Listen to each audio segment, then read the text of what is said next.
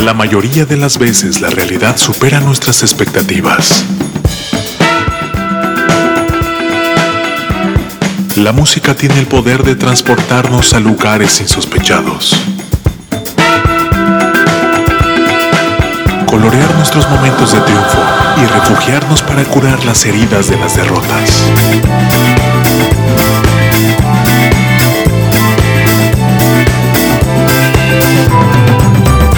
¿Cuántas veces escuchamos a alguien decir que en la música nueva no hay nada bueno, hay nada bueno, no hay nada bueno? Aquí, un abrumador golpe de realidad a esas voces inadvertidas. Irresponsable TV presenta en entrevista con Jorge Vaca. Jorge Vaca.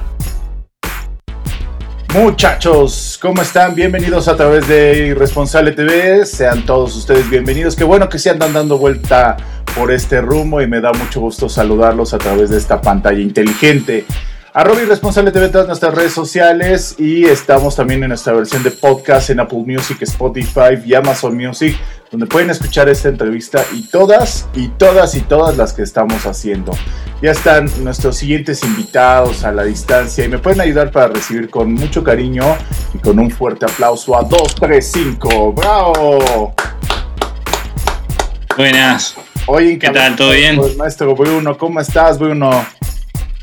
Bien, bien, muy contento de estar acá con ustedes.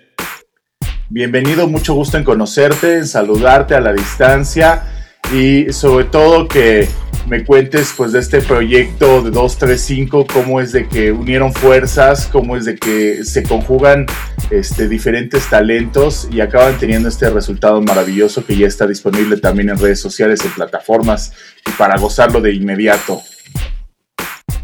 Bueno, muchas gracias a ti por el espacio. Realmente estoy muy contento de estar acá conversando con ustedes y, con muchísimas ganas de, poder conocer México que todavía no, hemos ido.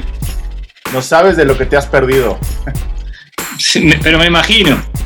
Me imagino, todo, eh, digamos que todos los músicos de, de, toda Latinoamérica siempre hablan muy bien de, México y bueno, y además de, la belleza del país que, que ya es mundialmente conocida y de los mejores tacos de suadero, de pastor. Y cuando vengas, te vamos a tener que llevar a dar un recorrido culinario por no los tacos de restaurante, no los tacos de la condesa, sino los tacos de barrio, los de colonia.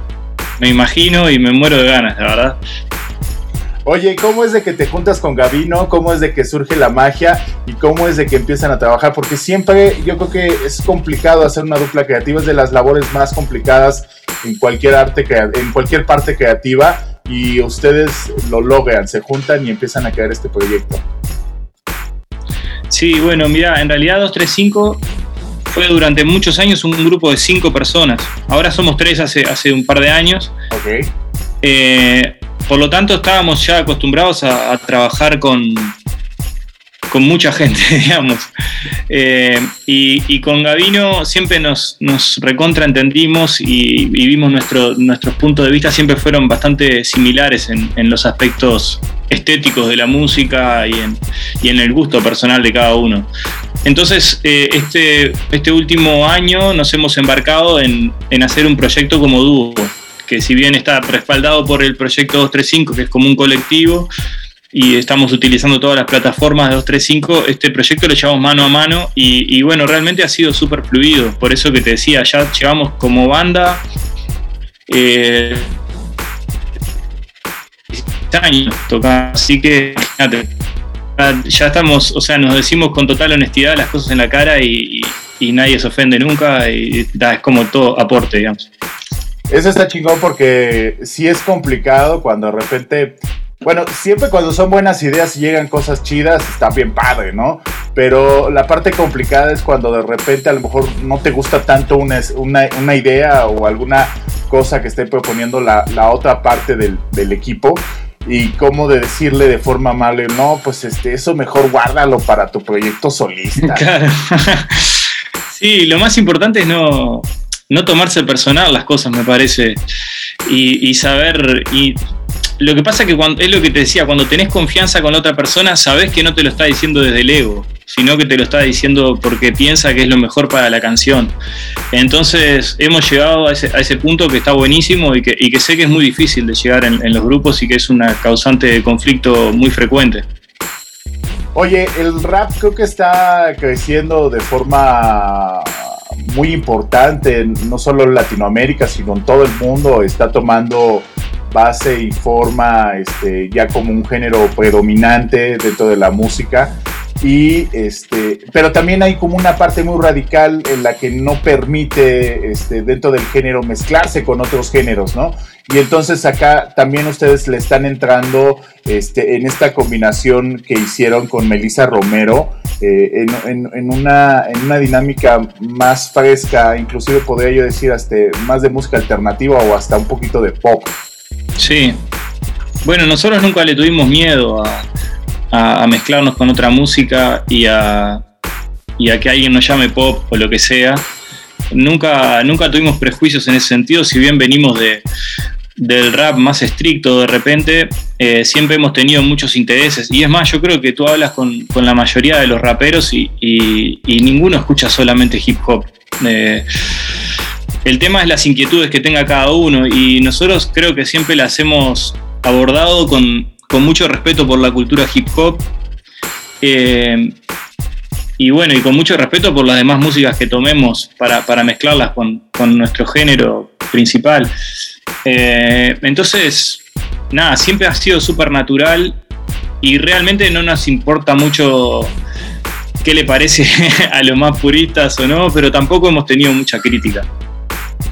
Y yo creo que también es resultado de estos tiempos donde ahora ya hay festivales de música donde puede haber, eh, subir un artista de rap y después uno de metal y uno de dark o uno de cumbia o un ranchero, ¿no? O sea, se, han diversificado y creo que las nuevas generaciones de audiencia también nos han enseñado que podemos convivir todos en el mismo lugar sin, sin, vernos feos, sin escupirnos, ¿no?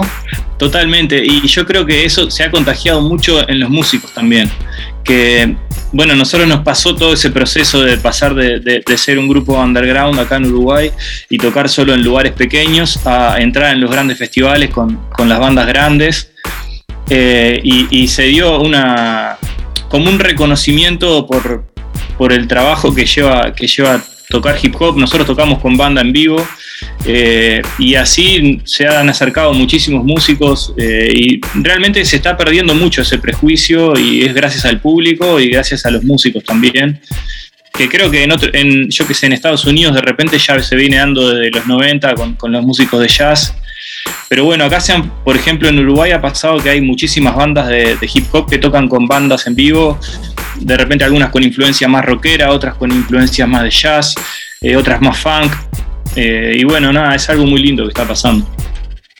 Oye, pues invitar a la gente a que le pasen a dar una vista y mucho cariño a través de las plataformas, porque ya está disponible desde principios de este mes esta canción que se llama La vida entera, que de verdad está deliciosa. Es una muy buena forma de, limpiarse las orejas y de, abrirse perspectivas, porque hay una multiculturalidad en la canción y, y esto nos aporta muchísimo y nos ayuda también a conocernos como latinoamericanos, porque finalmente, pues no estamos lejos ni en cultura, ni en idioma, ni en distancia. Tal cual, tal cual. Y, bueno, eso fue un poco, un poco lo buscado también. Buscamos, estamos constantemente en una, en una búsqueda de, hacer propio, digamos, apropiarnos de, la música en el buen sentido y, y, anclar también un poco el lugar en donde estamos en el planeta y poner un de nuestra música tradicional. Por eso es que tomamos un poquito de la música de Brasil, que acá se escucha mucho con el, con el como es el bossa nova, eh, con mucho respeto, por supuesto, y también la participación de Guzmán Mendaro, que es un gran guitarrista que domina mucho el rock, pero también ha estudiado muchísimo la música nacional como la milonga y el tango, y, él le, volcó un poco eso con, conocimiento y, y nada, quedamos súper contentos porque sentimos que realmente nos representa en ese aspecto justamente la guitarra le da una peculiaridad específica a la canción, ¿no? Le da un color que te transporta a una distancia y creo que muchas veces eso es este, lo que nos falta muchas veces a los latinoamericanos, unirnos y sobre todo pues seguir compartiendo el arte, que es lo que principalmente nos une, más allá de la política, de las fronteras y de las circunstancias globales, eso es lo que nos une el, el arte, el idioma y como te lo bien te lo decía, este, no estamos nada lejos en distancia este, eh, cultural ni en distancia física. Oye, yo, yo sé que los planes se los llevó el carajo con esta cochinada de pandemia y que ha sido complicado irse adaptando y pues de bote pronto siempre ya nada más a como, ven, como vienen las circunstancias. Y me imagino que sus planes, como ya lo decías hace rato, está venir a la Ciudad de México. ¿Y qué otros planes y qué otras cosas vienen pronto para que eh, la gente tenga la oportunidad de estar pendiente y atenta a sus plataformas y a sus redes sociales? Mira, en este momento estamos bastante también entregados al, presente y a, lo que, a lo que se nos permita hacer con, con todo esto que está pasando. Esa es la realidad pero no vamos a parar de dar noticias porque estamos constantemente haciendo música, así que este disco del que, hablábamos, del cual la vida entera es el tercer corte, ya ha salido en un par de cortes más, va a salir en los próximos meses, todavía no anunciamos la fecha, pero estamos trabajando en eso y lo vamos a definir en estos días. Y vamos a seguir sacando singles con el colectivo 235. Así que nada, estén pendientes a, nuestras redes que van a haber muchas noticias. A los que les guste la canción, los invitamos a, escuchar el resto de, los trabajos que tenemos, que es bastante, bastante el material que hay en nuestro canal.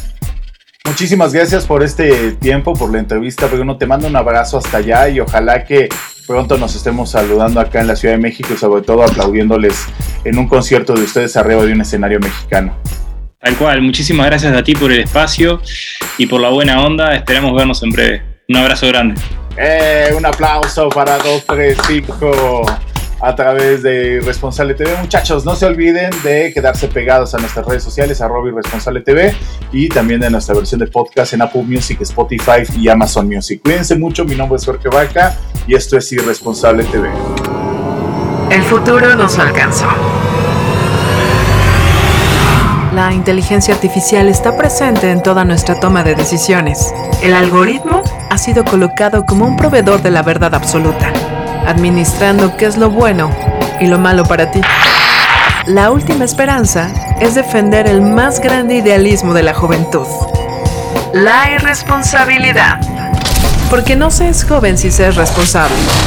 Y para los viejos, es el último vestigio de que un joven habitó en él. El algoritmo no manda sobre ti. Ser irresponsable es tu más grande poder, que no le permite a ninguna corporación encajarte en un estereotipo cuantificable. Irresponsable TV. Música del mundo para el mundo. Disponible en Facebook Live, YouTube, Instagram, Twitter, Apple Music, Spotify, Amazon Music.